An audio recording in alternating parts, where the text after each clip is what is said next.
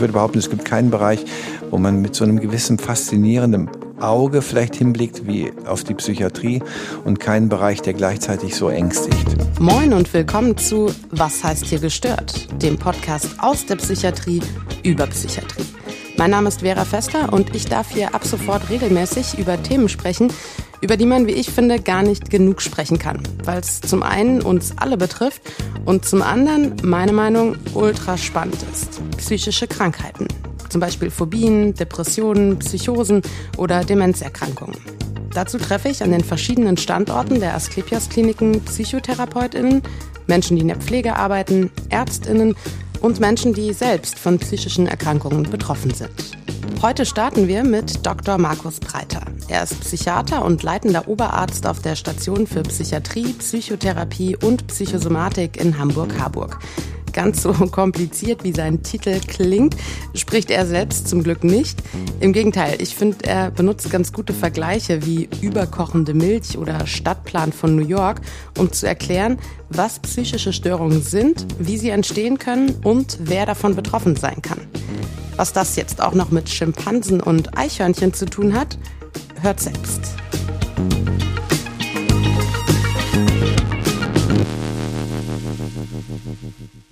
Was sind denn Ihrer Meinung nach Störungen? Was heißt gestört?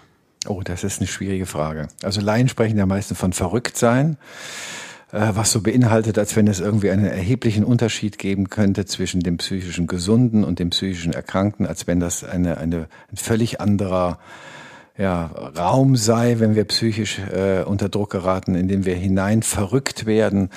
Ähm, die heutige Sicht geht eher davon aus, dass es ein Kontinuum gibt zwischen gesundem Funktionieren, was immer das bedeuten soll, ist ja bei unserem Fachgebiet schon etwas schwieriger als in anderen Fächern der Medizin und dem, was wir dann als Psychopathologie bezeichnen und ja versuchen verschiedene Krankheits Entitäten, wie man das nennt, Krankheitseinheiten zu definieren, wie Depression beispielsweise oder Psychose oder Schizophrenie beispielsweise als spezielle Psychoseerkrankung.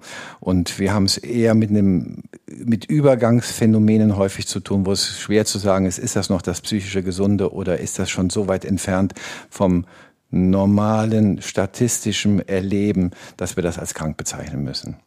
Aber wie gehen Sie denn dann in der Praxis mit dieser Definition um? Ja, in der Praxis ist es halt, retten wir uns eben dadurch, dass wir Krankheiten den internationalen Klassifikationssystemen folgend, beispielsweise der ICD-10, die in Europa benutzt wird, und da ist er doch, der erste Fachbegriff. Deshalb ganz kurz, was bedeutet ICD-Code? Ich spare mir jetzt die komplette englische Variante und sage nur International Classification of Diseases, also eine internationale Klassifikation von Krankheiten. Die gibt's in allen Bereichen. Also auch wenn ihr zum Beispiel eine Erkältung habt, dann schreiben eure ÄrztInnen diesen Code auf eure Krankschreibung. Zum Beispiel J32.9G. Was das dann genau bedeutet, könnt ihr auf diversen Seiten im Internet nachlesen. Also, nochmal auf Anfang. In der Praxis ist es halt, retten wir uns eben dadurch, dass wir Krankheiten den internationalen Klassifikationssystemen folgend, beispielsweise der ICD-10, die in Europa benutzt wird, versuchen, verschiedene Symptome, die für bestimmte Krankheiten sprechen, zu definieren und äh, so Symptom-Checklisten sozusagen äh, verschriftlicht sind. Und wenn man so und so viel Punkte von Symptomen sammelt über einen bestimmten Zeitraum, dann ist formal zumindest sind dann die Kriterien für die Diagnose erfüllt. Aber wir sehen viel häufiger Erkrankungen, die in diese ja, Definitionsschubladen gar nicht so hundertprozentig reinpassen. Aber wie sinnvoll ist es denn dann, sowas wie den ICD Code in der Diagnose überhaupt zu benutzen? Ja, den braucht man beispielsweise, um die Krankenkassen zu überzeugen, dass auch ein mhm. Behandlungsgrund vorliegt. Und wir brauchen das im Alltag auch, um diese Fülle von diesen, diese Fülle von psychischen Phänomenen, denen wir uns begegnen, irgendwie äh, ein, ein, ein Muster zu geben und uns auch als Fachleute über verschiedene Krankheiten beispielsweise austauschen zu können. Mhm. Aber wir dürfen das niemals mit der Realität verwechseln. Es ist ein bisschen so vielleicht, als wenn Sie einen Stadtplan sehen von New York. Der gibt auch eine grobe Übersicht, aber die Stadt New York ist nochmal was ganz anderes als der Stadtplan. Mhm. Es ist auch so ein bisschen gerade dieser ICD-Code vergleichbar mit ich sag mal, ganz grob gesagt, Schulnoten, wo man eben nur kennt, 1, 2, 3, 4, 5, 6, aber eigentlich ist ja oft, dann müsste man den Schüler ja ganzheitlicher bewerten und sagen, naja, Moment, das trifft zu, das nicht. Man müsste es eigentlich mehr umschreiben, als dem Ganzen eine Kennziffer zu geben. Ja, es, es gibt auch, es gibt auch äh, Bemühungen, diese klassischen äh, äh, operationalisierten, wie man das nennt, Diagnosekriterien zu verlassen und zu, durch andere, vielleicht geeignetere Systeme, die mehr diese Übergangssysteme auch oder diese Übergangsphänomene eher auch abbilden, zu definieren. Wir haben es aber damit mit, mit einer ja eigentlich 100 Jahre langen Tradition innerhalb der Psychiatrie zu tun und dieses Denken in Schubladenkästchen hat auch Vorteile mhm. äh, und es ist ganz schwer, da eine Veränderung einzuführen. Das ist ein ganz träges System, wenn Sie so wollen, die Psychiatrie. Und das ist auch vieles noch Forschungsgegenstand, was da tatsächlich ein besseres Diagnosemanual sein könnte, als das, was die ICD-10 bisher bereithält. Wenn man sagen würde, was sind psychische Erkrankungen im Kern, könnte man vereinfacht sagen, dass sie in, aus meiner Sicht zumindest in allererster Linie Störungen der Emotionalität sind. Mhm. Zwar verändert sich unser Denken auch sehr, wenn ich mich beispielsweise verfolgt fühle, also sogenannte wie wir das nennen, inhaltliche Denkstörungen habe, dass ich die Welt plötzlich verändert interpretiere, den Eindruck habe, irgendwas braut sich zusammen. Was bedeutet das, dass dieses schwarze Auto da hinten jeden Morgen steht? Werde ich vielleicht beobachtet aus dem Auto heraus? Dann ist das eine veränderte Denkweise, die aber angestoßen wird durch beispielsweise eine erhöhte Sensibilität und Ängstlichkeit, mit der ich in die Welt blicke. Also mhm. im Kern sind psychiatrische Erkrankungen wahrscheinlich vor allen Dingen Störungen der Emotionalität, wo ein zu viel des Guten, könnte man sagen, stattfindet oder oder ähm, unter Umständen wie bei der Depression beispielsweise, wo unser Motivationssystem völlig nach unten fährt äh, und ich die Welt nur noch schwarz-weiß, trübe und ähm, sehr negativ und nicht mehr inspirierend erlebe. Ein Beispiel, dass unsere, dass diese Motiva dass diese Emotionssysteme auch zu weit runterfahren können beispielsweise. Mhm.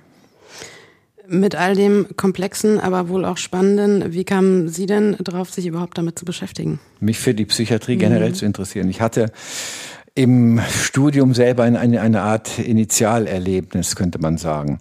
Ähm, das war, Psychiatrie kommt klassischerweise immer am Ende des Studiums, erst im neunten oder zehnten Semester. Und ich hatte dann zu dem Zeitpunkt auch gemerkt, dass so die normale Medizin, die Körpermedizin mich eigentlich relativ wenig interessiert hat. Also ich hatte kein vermehrtes Interesse entwickelt, äh, Menschen in ihre Körperöffnungen hineinzuschauen beispielsweise und zu gucken, ob da im Körperinneren alles in Ordnung ist. Ich hatte auch kein vermehrtes Interesse, Menschen aufzuschneiden und chirurgisch tätig zu werden.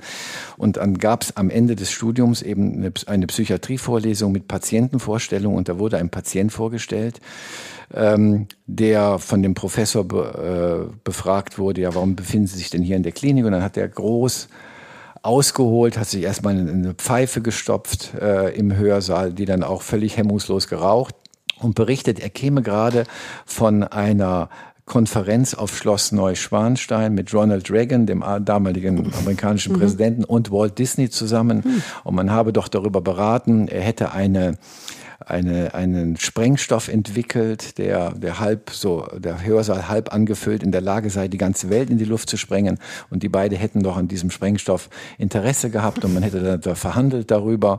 Und auf dem Rückflug, man sei gemeinsam da mit so einem Learjet noch geflogen, sei der Pilot plötzlich bewusstlos geworden und da hätte Ronald Reagan zu ihm gesagt, Walter, so hieß der mit Vornamen, mhm. jetzt musst du mal ran. Und dann hätte er den Piloten beiseite geschoben und habe dann in Frankfurt sicher das Flughafen, äh, das äh, Gebäude, äh, das äh, Flugzeug gelandet. Und das fand ich schon faszinierend. Wie kann mhm. es so sein, dass man so die Welt so interpretiert mhm. und sich so größenhaft aufbläht? Der Patient hat eine Manie gehabt, wie ich heute weiß. Und drei Wochen später wurde der gleiche Patient wieder vorgestellt. Mhm. Und dann ist er vollkommen ganz verunsichert, völlig verändert aufgetreten.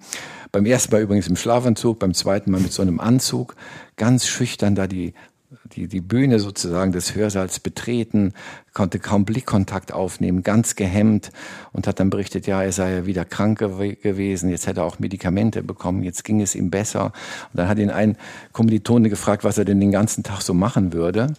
Und dann meinte er, ganz verschüchtert, er würde versuchen, möglichst unauffällig nichts zu tun. Also mit so einem ganz geraden Verkleinerungswunsch. Mhm.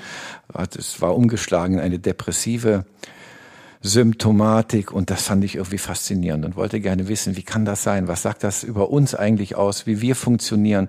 Wieso haben wir diese Anlage in uns in die eine oder andere Richtung irgendwie über oder unterzuschießen sozusagen und habe mich dann in der Weiterbildung für die Psychiatrie entschieden. Und das ist jetzt 30 Jahre her und mhm. Ich muss sagen, ich habe es bis heute nicht bereut. Es mhm. ist, weil ich tatsächlich denke, dass es äh, der interessanteste Bereich innerhalb der Medizin ist. Mhm.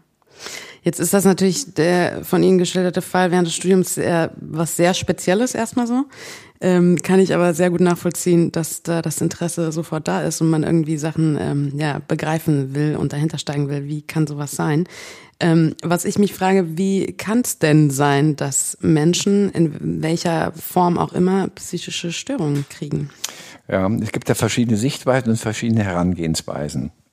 Äh, der Sichtweise, der ich folge, ähm, die versucht, die sogenannte evolutionäre Psychiatrie versucht, ähm, erst einmal die Grundfunktion unseres Gehirns zu verstehen im evolutionären Prozess.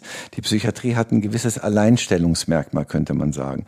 In allen anderen Bereichen haben wir eine Vorstellung, ähm, wie das Gesunde eigentlich funktioniert. Also wenn mhm. ich beispielsweise Kardiologe wäre, hätte ich eine Vorstellung darüber, was ist die Grundfunktion des Herzens. Dass mhm. das ein Muskel ist, der Blut durch den Körper, durch die Kreislaufsysteme treibt. Äh, und dann weiß ich auch, wenn es zu Durchblutungsstörungen im Herzen kommt, warum bestimmte Symptome entstehen und was das Gefährliche eigentlich daran ist, wenn diese Grundfunktion mhm. der Pumpleistung nicht mehr funktioniert eine, eine solche, wie man das nennt, physiologische Vorstellung, also wie funktioniert es im Gesunden, hat die Psychiatrie in den letzten 120 Jahren ihrer Verwissenschaftlichung nicht wirklich entwickelt. Und die evolutionäre Psychiatrie, zu der ich auch mich zähle, da, über dieses Thema habe ich auch promoviert, versucht zu verstehen, wie ist das Gehirn überhaupt unter welchem evolutionären Druck über viele, viele Millionen Jahre größer und größer geworden, welche Zusatzfeatures wurden je, jeweilig eingekauft. Das Gehirn ist übrigens das einzige Organ, Organ, an dem man den evolutionären Prozess tatsächlich nachvollziehen kann. Mhm. Wir wissen, dass im Gehirn alles, was weit unten und in der Mitte ist, evolutionär sehr alt ist mhm. und was oben und weit außen ist, relativ neu ist. Und äh, vergleichbar ist das ein bisschen wie mit einem Kartenhaus. Wenn Sie ein Kartenhaus aufbauen und aufstellen, je höher das ist und je größer es ist und ähm, je imposanter es ist, desto größer ist die Instabilität innerhalb dieses Kartenhauses selber. Es wird immer mhm. ein bruchsgefährdeter sozusagen. Und so ist es mit unserem Gehirn auch. Unser Gehirn ist sicherlich bezogen auf manche Leistungen, vor allen Dingen was die Großhirn anbelangt, äh, das komplexeste Organ, das wir überhaupt kennen, im Tierreich, wenn Sie so wollen. Und damit ist es aber automatisch auch das fehleranfälligste, also das bestangepassteste, am besten entwickelste hat aufgrund dieser hohen Komplexität die höchste Fehlerfreudigkeit, könnte man sagen. Und Psychiatrie hat was mit dieser Fehlerfreudigkeit zu tun. Aber bedeutet das automatisch äh, zu der Zeit, als das Gehirn noch nicht so ausgeprägt war, wie es heute ist, dass es damals weniger psychische Störungen gab? Wann, was meinen Sie mit damals? Ja, weiß ich nicht. Sie sprechen von Evolution. Wie weit ja. gehen wir zurück? Also, also, als das Gehirn kleiner war sozusagen. Naja, also es gibt zum Beispiel, es gibt bei, man weiß, bei in Gefangenschaft gehaltenen Primaten, bei Schimpansen beispielsweise, oder die im Zoo beispielsweise gehalten werden, da natürlich da keine hundertprozentige artgerechte Haltung gelingt, gibt es neurotische Störungen, könnte man sagen, auch bei Schimpansen. Mhm. Ähm, also die haben dann eine vermehrte Ängstlichkeit beispielsweise, reagieren viel zu sensibel, zeigen auch äh, Störungen bezogen auf äh, äh, die eigene Fellpflege, dass da ein zu viel oder zu wenig stattfindet. Das würde man bei Menschen vielleicht als eine neurotische Störung mhm. bezeichnen ähm, eine paranoide Psychose entwickeln kann ein Schimpanse nicht, weil eben dafür bestimmte Features fehlen, mhm. die wir alle im Alltag, wir noch gesund gebliebenen, sage mhm. ich mal, alle im Alltag nutzen, die uns auch helfen, sozial überhaupt durchs Leben zu navigieren. Wir sind ja ständig auf der Suche nach irgendwelchen Mustern im Sozialen. Also mhm. wenn Sie beispielsweise äh, mit der S-Bahn fahren und da tritt, da kommt jemand hinein in die S-Bahn und Sie lesen, werden Sie trotzdem unbewusst die Situation scannen und sich fragen, hat das irgendwas mit mir zu tun? Mhm. Setzt er sich jetzt zu mir? Kennt er mich irgendwie? Beobachtet er mich? Schaut er mich irgendwie auf eine besonders äh, ähm, unangenehme Art beispielsweise an, entsteht da irgendein Kontakt und wir suchen Muster und ähm, und können aber diese Mustersuche auch aufgeben, wenn wir sehen, da, da ist jetzt kein besonderer Bezug zu mir. Und diese Mustererkennungsfähigkeit beispielsweise, die wir in viel ausgeprägterem Maße haben als unsere engsten Verwandten, die Schimpansen beispielsweise, diese Mustererkennung kann übers Ziel hinausschießen. Dann mhm. kann ich Muster erkennen im Außen. Hatten vorhin schon mal kurz über dieses Beispiel mit dem schwarzen Wagen mhm. gesprochen, der vielleicht jeden Morgen vor, zufällig vor meiner Tür steht. Und wenn diese Mustererkennung übers Ziel hinausschießt, dann ähm, kann ich plötzlich mich fragen, hat das mit mir irgendwas in besonderer Weise zu tun? Ist da irgendeine Beobachtung im Gange? Will man da irgendwas von mir? Stellt mir irgendjemand nach? Vergleichbar wäre das ein bisschen so, vielleicht wie mit Milch, die Sie zu Hause für Ihren Kaffee erhitzen. Mhm. Die erhitzen Sie bis zu einem bestimmten Grad. Äh, Sie haben einen Topf, Sie haben ein Herd, Sie haben Milch und wenn es zu einem Timing-Problem kommt, ohne dass der Topf tatsächlich defekt ist oder ohne dass mit dem Herd prinzipiell was nicht stimmt oder mit der Milch irgendwas nicht in mhm. Ordnung ist, kann es passieren, dass diese Milch überkocht. Mhm. Und psychiatrische Erkrankungen sind gewisse jedenfalls ein Milchüberkochungsphänomen, was jedem von uns passieren kann. Da mhm. muss nur genug persönlicher Stress im Hier und Jetzt zusammenkommen, mhm. häufig noch in Verbindung mit vielleicht ungünstigen ähm, äh, Situation in der Kindheit oder in der, oder in der Jugend. Da wird quasi äh, unsere Stress, Milch runter, Kühlungskompetenz, könnte man sagen, wird da gefördert. Und wenn ich da nicht gut begleitet worden bin, dann führt der aktuelle Stress dazu, dass diese Milch überkocht und dann kann ich zum Beispiel eine paranoide Störung entwickeln. Nochmal kurz zurück von dem individuellen Erleben aus der Kindheit beispielsweise, was natürlich Einflüsse auf das Jetzt haben kann, was meine psychische Gesundheit angeht. Ähm, zurück zu dieser evolutionären Geschichte. Ähm, natürlich gab es früher, wann auch immer das jetzt genau sein soll, äh, keine, keine S-Bahn, aber trotzdem gab es ja Begegnungen zwischen Menschen in anderen Räumen sozusagen. Ähm, war das denn da nicht so, dass man, jemand kam in die Gruppe rein, dass man erstmal gecheckt hat, so, ah, wie guckt er mich an, was will der hier? Na, sagen wir mal, wir Menschen zumindest, und der Homo sapiens sapiens, den es jetzt seit 280.000 Jahren etwa gibt, hat ja lebt ja erst seit der Sesshaftwerdung in diesen anonymisierten Riesenverbänden, in denen wir uns heute bewegen. Vorher, das weiß man aus der Ethnologie, vorher äh, haben äh, Menschen vermutlich in Gruppen mit maximal 120 Personen gelebt, wo jeder jeden gut kannte. Natürlich gab es auch Wechsel zwischen den Gruppen, aber relativ selten. Ähm, und äh, es war ein überschaubares soziales Geschehen. Mhm. Wir sind heute äh, in diesem Leben in anonymisierten Riesenverbänden, wie zum Beispiel wir in Hamburg, ständig mit sozialen äh, Begegnungssituationen konfrontiert, auf die wir offenbar evolutionär nicht gut vorbereitet sind. Also es gibt ein Gap, wie man das nennt, die sogenannte Gap-Theorie, äh, zwischen dem, für was wir eigentlich sozial mit unserem Gehirn ausgerichtet sind und dem Leben, das wir heute führen. Das könnte eine Erklärung sein, warum äh, das Leben in Industrieländern, das Leben äh, in Großstädten mit diesen äh, permanent sozialen Begegnungen mit Fremden ähm, ein Risikofaktor ist, psychisch krank zu werden. Mhm.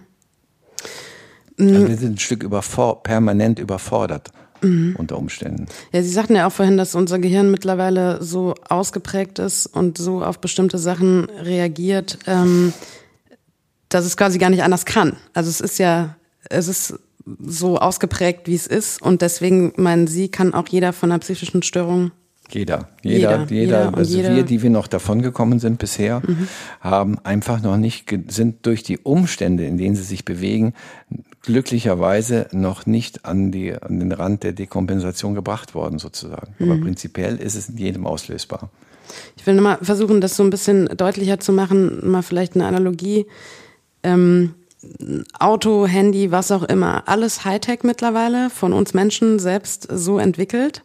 Und auch da aber ja, wenn man sich anguckt, ein Auto, ähm, einfachstes eigentlich nur zum Fahren gedacht mit vier Reifen und einem Lenkrad nicht so fehleranfällig wie der ganze Hightech-Quatsch, den wir jetzt teilweise haben, oder? Also so ja, Knöpfchen, ein Auto die aus den 50er Jahren ist, äh, ist robuster in der mhm. Fahrtüchtigkeit mhm. als ein Auto von heute. Ja, ja. Während manche Autos heute Knöpfchen drücken, anstatt die Schiebetür von einem Bus beispielsweise aufzuziehen, geht's eben elektronisch oder eben halt auch nicht. Also super störanfällig ist es so ein bisschen, kann man das miteinander vergleichen? Kann man vergleichen? so vergleichen, ja. Man könnte vielleicht sagen, ein Auto von heute, wenn wir so einen super neuen Mercedes beispielsweise nehmen, der hat ganz viele Features, die ganz modern sind. Der hat ABS-System, der hat Traktionskontrolle Kontrollsysteme, der hat halbautomatisches Fahren.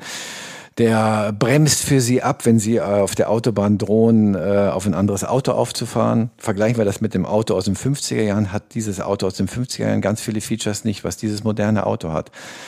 Die sind zwar im Kern genau das gleiche, ein Verbrennungsmotor mit einem Fahrgestell, äh, aber bei dem neuen Auto kann viel mehr schiefgehen. So ein Auto aus den 50er Jahren wäre vergleichbar vielleicht mit einem mit einem Schimpansengehirn. Mhm. Ja. Im Kern haben beide die gleiche Grundausstattung. Dieses Auto aus den 50ern wie das Auto auch aus, heut, aus heutiger Sicht oder das heute gebaut wird. Äh, und das, was man so als gemeinsames Fahrgestell mit Verbrennungsmotor zwischen uns und den Schimpansen vielleicht heranziehen könnte, das sind eben unsere Emotionssysteme. Mhm. Sämtliche Säugetiere besitzen die gleichen sieben Emotionssysteme. Also, da benutzen wir genau die gleichen neurobiologischen Bahnen, genau die gleichen Neurotransmitter, die, genau die gleichen Neuropeptide wie ein Schimpanse. Wir fangen nur mit diesem äußerst komplexen Gehirn, was wir haben, mit den Emotionen noch andere Dinge an als ein Schimpanse. Mhm. Und äh, uns beeinflussen auch viel mehr Dinge im Emotionssystem, als es ein, bei einem Schimpansen zum Beispiel tut. Der sieht ein Handy, äh, das ist der nicht begeistert, wenn das das neueste A13 oder wie es heißt von Apple ist. Uns, weil wir wissen, was das bedeuten kann, bringt das emotional in Schwung, wenn ich mhm. mir das kaufen würde. Ja. Jetzt ist aber unser Gehirn so, wie es ist. Ähm, wie kommen wir aus der Nummer dann wieder raus? Weil das Gehirn abbauen, äh, jetzt bewusst sozusagen, können das wir ja können irgendwie wir nicht. nicht. Nee, zurück in diese äh, Vorsesshaftzeit will man auch nicht. Das würde für mich beispielsweise bedeuten, dass ich wahrscheinlich seit zehn Jahren nicht mehr leben würde. Man mhm. ist, äh, man weiß, dass Menschen äh, in der Steinzeit seltenst älter als 45 geworden sind, weil die einfach so ein hart robustes Leben zu führen hatten, dass die, dass die dann auch aufgebraucht waren körperlich ich sozusagen. Das kann auch nicht die Lösung sein. Ähm, also bei den Medien beispielsweise könnte ich mir vorstellen, wäre es wichtig, dass wir da einen, einen, einen schoneren Umgang mit uns beispielsweise lernen. Also unser, wir haben so ein bestimmtes Vorfreude, Motivationssystem, wie man, wie man das nennen könnte, das permanent auf der Suche ist nach neuen Informationen und uns mhm. diese Informationen auch begeistern können. Das ist zum Beispiel das System, das ein Eichhörnchen nutzt, wenn es seinen Kobel verlässt, in dem es wohnt und sich auf die Suche nach Eicheln macht. Mhm. Das Eichhörnchen ist nicht begeistert in dem Moment, wenn es eine Eichel findet, sondern es ist, das weiß, kann man an uns, weiß man aus Untersuchungen an Ratten beispielsweise mit ganz raffinierten Untersuchungsmethoden, das Eichhörnchen ist begeistert schon auf der Suche nach der Eichel. Mhm. Und es kann von dieser Vorfreude, Begeisterung gar nicht genug finden und sammelt deshalb im Herbst viermal mehr Eicheln, als es im ganzen Winter brauchen wird. Mhm. Und die, die digitale Medien beispielsweise, die reiten und provozieren, reiten auf diesem Vorfreude Suchsystem. Und wenn man nicht aufpasst, dann surft man im Internet und sucht vielleicht nach einem bestimmten Begriff und reitet auf dieser Begeisterungswelle noch eine neue Zusatzinformation zu bekommen oder was ist bei Instagram noch gepostet worden oder wer liked irgendwas bei Facebook. Und ich reite auf dieser Welle und die Zeit vergeht und die Stunden vergehen und vergehen und vergehen. Und im Grunde genommen wurde null Information, die für mein Leben wirklich relevant ist, ausgetauscht. Mhm. Aber das Emotionssystem ist permanent überbeansprucht sozusagen und permanent wird permanent angefüttert. Also diese Medien und da wäre zum Beispiel eine gewisse die Kultur einer gewissen Abstinenz wäre in diesem Bereich glaube ich, für uns ganz hilfreich. Kann ich das runterbrechen auf, wenn wir weniger Medien welcher Art auch immer nutzen, fördert das unsere psychische Gesundheit? Ja, ich würde es vielleicht ein bisschen anders formulieren. Jedenfalls stören diese Medien die normale zwischenmenschliche Begegnung, auf die wir eigentlich programmiert sind und die uns eigentlich Freude machen sollte. Sie kennen vielleicht auch Situationen, man sitzt mit Freunden zusammen beim Essen, zu viert vielleicht, nach 20 Minuten sind alle plötzlich an ihrem Handy, weil irgendeine Nachricht reingekommen ist und die normale Begegnung wird zerstört. Und man ist, äh, man, es, ist, es, ist, es ist immer etwas anderes, kann mit in diese reale Begegnung einbrechen. Mhm. Die, für die sind wir gebaut, für diese permanenten Störungen von außen, die die reale Begegnung äh, torpedieren sozusagen. Dafür sind wir nicht so gut gebaut.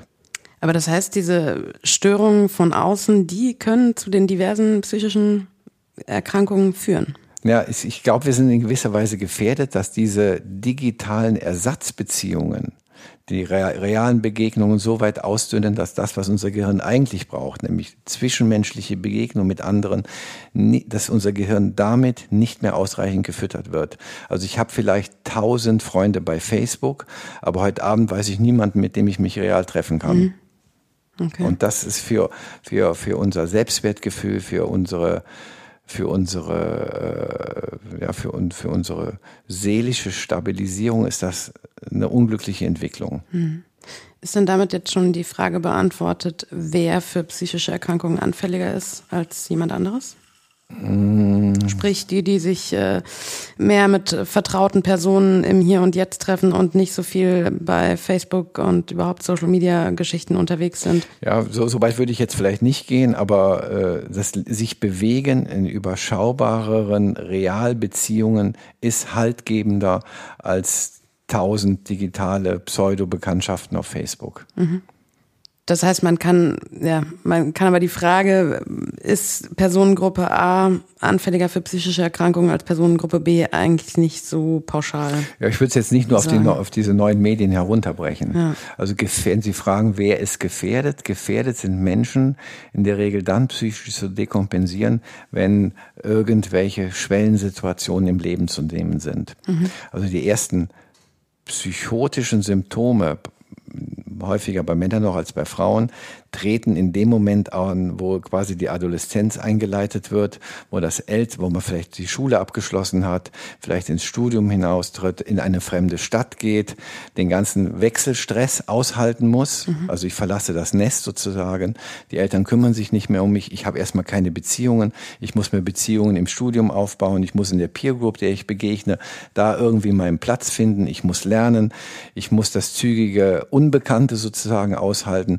Das ist beispielsweise beispielsweise ein Moment, wo erst vor lauter Überstressung in dieser Situation auch, weil nicht genug Selbstberuhigungsfähigkeiten vielleicht vorhanden sind, diese Überstressung dazu führt, dass dieses, dass diese Mustererkennungsmilch, von der wir vorhin sprachen, in dieser Lebenssituation überkocht und ich zum ersten Mal in meinem Leben zum Beispiel eine psychotische Dekompensation erlebe und paranoid werde. Hm.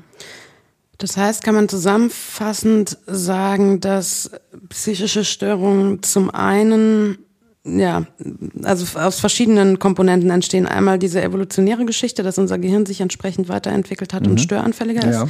Ja, ja. Zum anderen die eigene, vielleicht auch das eigene Aufwachsen im eigenen Umfeld, sei es familiär oder kulturell, um es nochmal ein bisschen weiter zu öffnen. Mhm. Und dann ganz konkret eine individuelle Situation im Laufe des Lebens. Genau, in der Regel kommen diese drei Punkte zusammen. Hm. Genau, ja.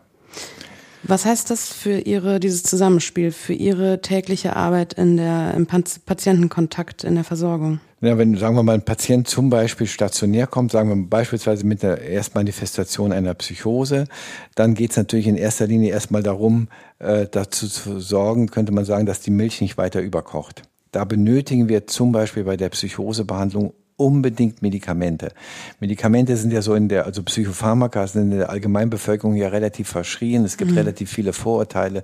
Man geht grundsätzlich davon aus, dass sie irgendwie die Psyche verändern könnten, vielleicht eine Art Gehirnwäsche einleiten, durchgehend auch süchtig machen. Es gibt wenige Präparate, bei denen das tatsächlich so ist. Das Grand macht nicht süchtig, sondern wir geben diese Medikamente bei der Psychose beispielsweise, um die Herdplatte die Temperatur mhm. der Herdplatte wieder runterzufahren.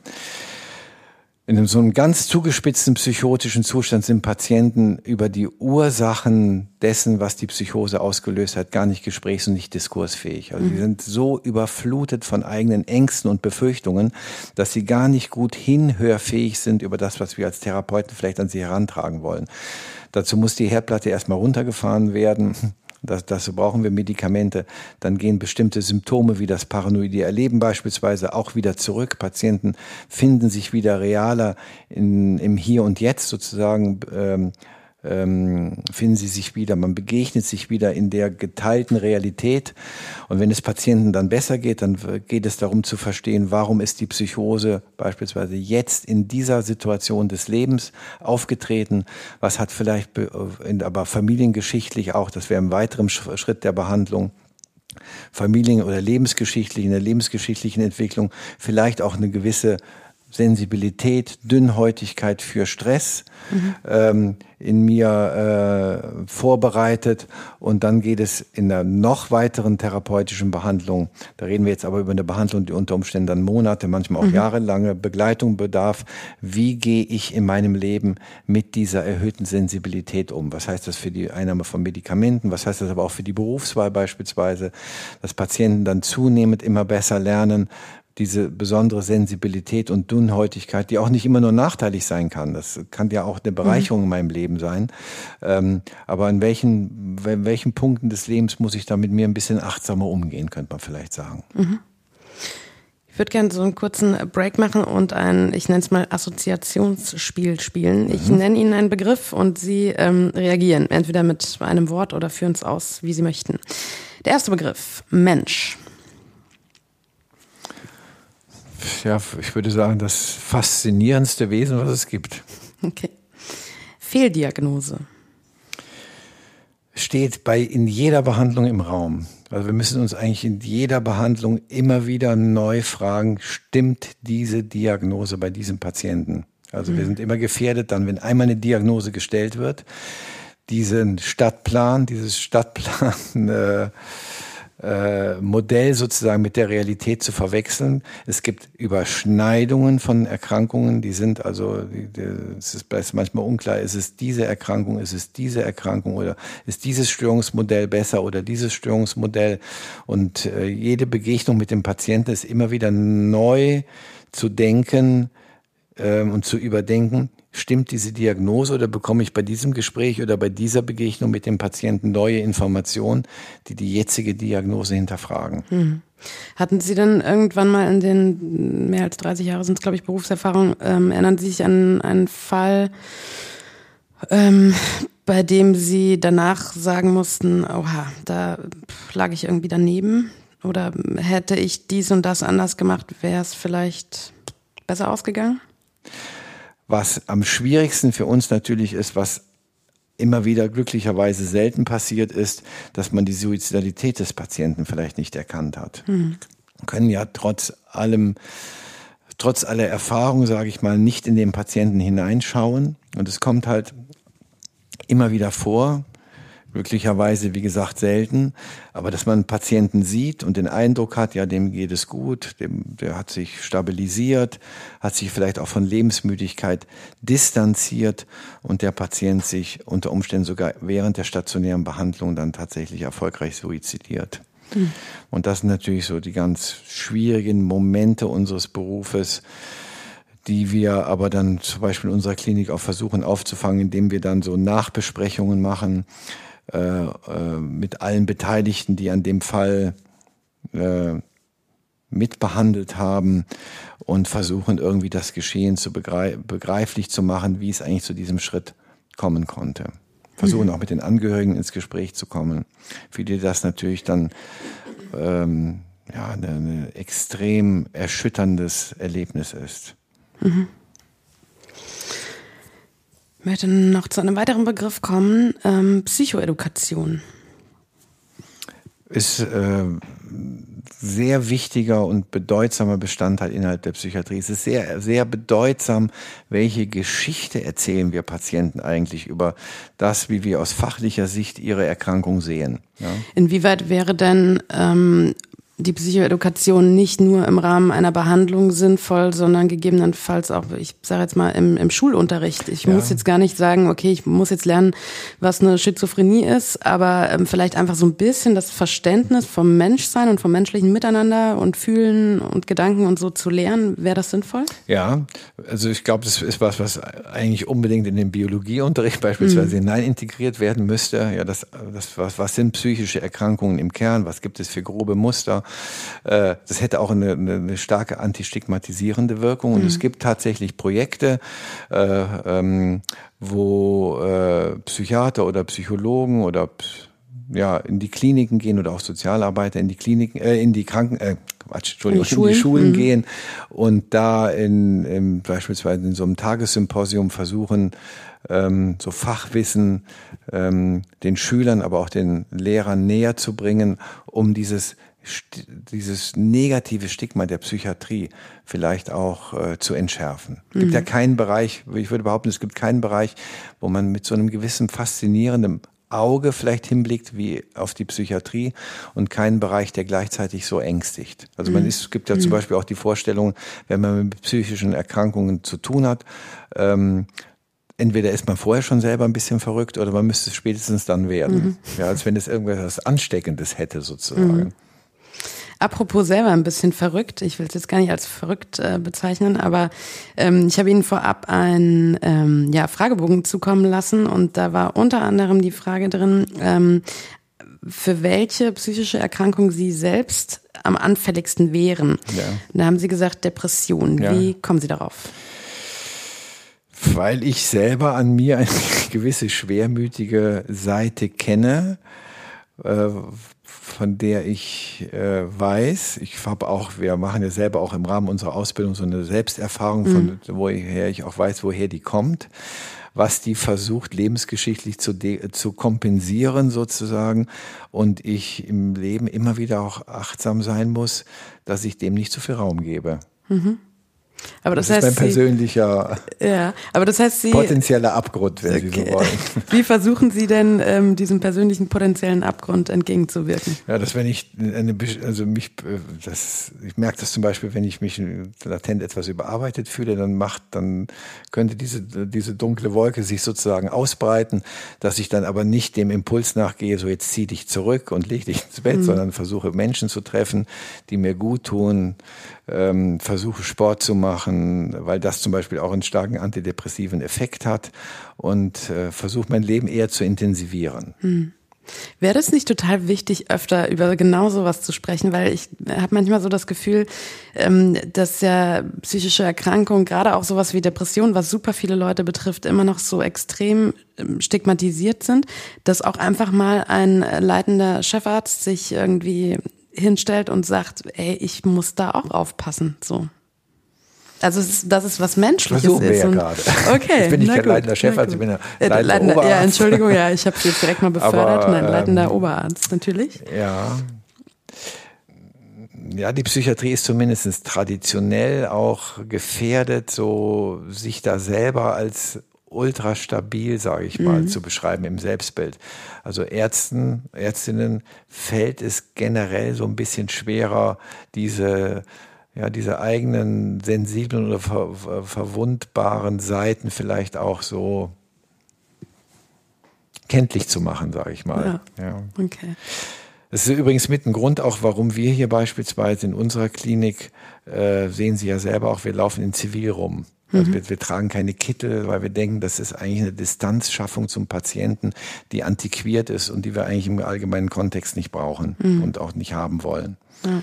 Ja, es gibt Ausnahmen, wenn wir zum Beispiel mit einer mit einem Demenzpatienten zu tun haben, der gar nicht richtig orientiert ist. Wo bin ich überhaupt? Da mhm. kann der Kittel manchmal eine gewisse äh, gewisse Sicherheit mhm. geben. Das wird erkannt. Das scheint ja ein Arzt zu sein. Man scheint sich um mich zu kümmern. Aber sonst so im Alltag verzichten wir eigentlich auf solche ja, wie soll ich sagen, auf solche Insignien. Mhm. Jetzt haben Sie gerade die Demenz schon angesprochen. Die ist auch ähm, als Antwort in dem Fragebogen gefallen. Und zwar war die Frage da, könnte ich eine psychische Erkrankung sofort für immer, ich habe es mal in Anführungszeichen gesetzt, heilen?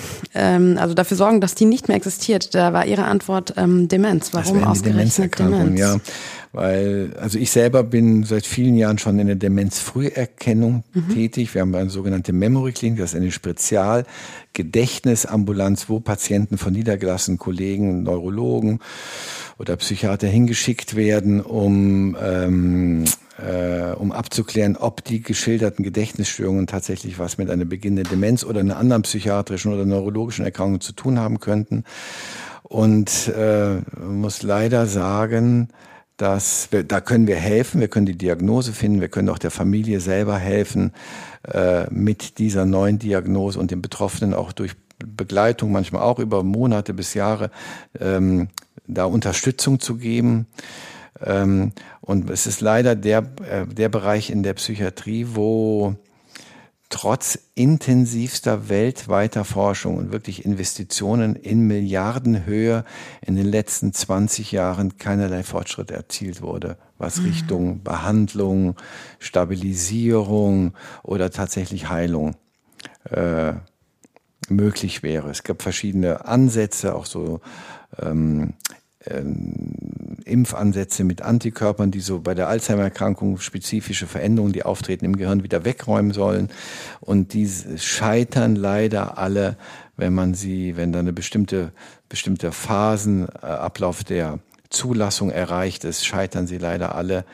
Ähm, und das ist irgendwie, ja, frustrierend zu sehen, mhm. ja, dass wir da nicht weiterkommen. Wir können trotzdem helfen, unterstützen mhm. trotzdem im Umgang mit der Erkrankung, mit dem, äh, mit der Akzeptanz der Erkrankung. Aber es gibt, äh, es ist auch nicht in Aussicht, dass da irgendwelche Heilungschancen mhm. irgendwo am Horizont auftauchen könnten. Sicher ein Thema, über das man an anderer Stelle irgendwie nochmal so eine ja. ganze Folge machen kann irgendwie. Ähm, weswegen ich schon zu meiner Abschlussfrage komme. Gibt es denn so ein, ich will nicht sagen Standardsatz, aber wenn Sie PatientInnen verabschieden, ob jetzt für, ja, hoffentlich für immer, weil sie nicht wieder in die Klinik kommen. Gibt es da so einen, also so einen Satz, den Sie nochmal mitgeben oder wie verabschieden Sie sich? Das ist unterschiedlich. Wir haben ja Patienten, die sind eine Nacht da. Da ist die Verabschiedung anders, als wenn ein Patient viele mhm. Jahre da ist. Ähm, ich behandle auch ambulante Patienten, die man dann regelmäßig sieht. Zu denen hat man natürlich, die sieht man manchmal ja auch jahrelang. Zu denen hat man natürlich nochmal ein anderes, ähm, ein anderes, auch emotionales Verhalten, Verhältnis, sage ich mal. Wenn da eine Behandlung zu Ende geht, dann sage ich ganz gerne am Ende der Behandlung vielen Dank für Ihr Vertrauen. Mhm. Okay. Ich sage auch äh, vielen Dank, allerdings fürs, ja doch auch ein bisschen Vertrauen, aber fürs Gespräch. Dankeschön. Vielen Dank auch. Das war Was heißt hier gestört? Der Podcast aus der Psychiatrie über Psychiatrie. Ich hätte mich noch drei Stunden weiter unterhalten können und habe auf jeden Fall einige Anregungen für die kommenden Folgen bekommen. Die hört ihr jeden zweiten Montag bei diversen Podcast-Anbietern. Und wenn ihr selbst Anregungen, Fragen, Wünsche oder Kritik habt, meldet euch über die Social-Media-Kanäle der Asklepios Kliniken.